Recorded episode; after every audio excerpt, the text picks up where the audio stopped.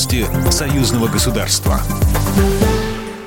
Здравствуйте, в студии Екатерина Шевцова. Беларусь и Россия могут значительно продвинуться в вопросе импортозамещения. Об этом заявил Александр Лукашенко на встрече с губернатором Приморского края России Олегом Кожемяко.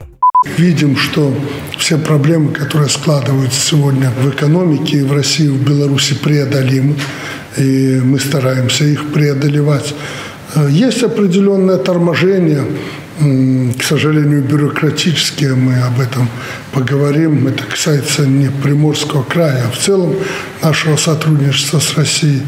В ближайшее время встретимся с президентом России, также обсудим эти вопросы.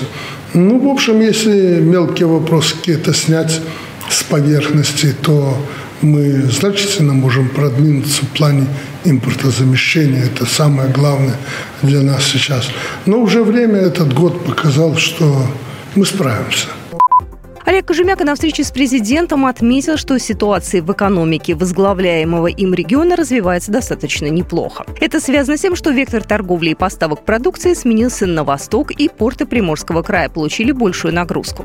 Губернатор также обратил внимание на то, что товарооборот между Беларусью и Приморским краем за последние три года вырос три с половиной раза и по предварительным оценкам вырастет еще.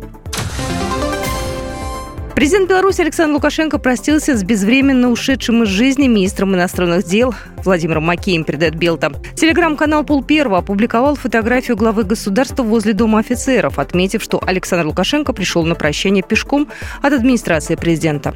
Церемония прощания организована в столичном Доме офицеров. Как сообщалось, Владимир Макей будет похоронен сегодня на Восточном кладбище в Минске.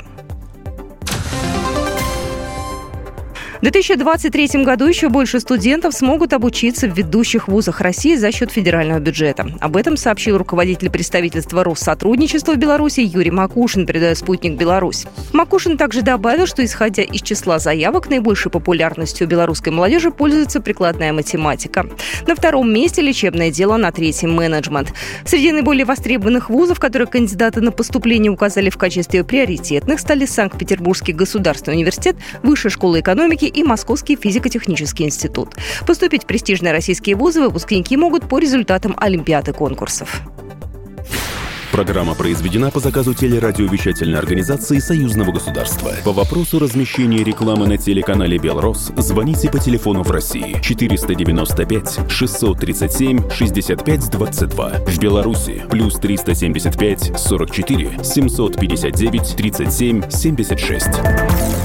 Новости союзного государства.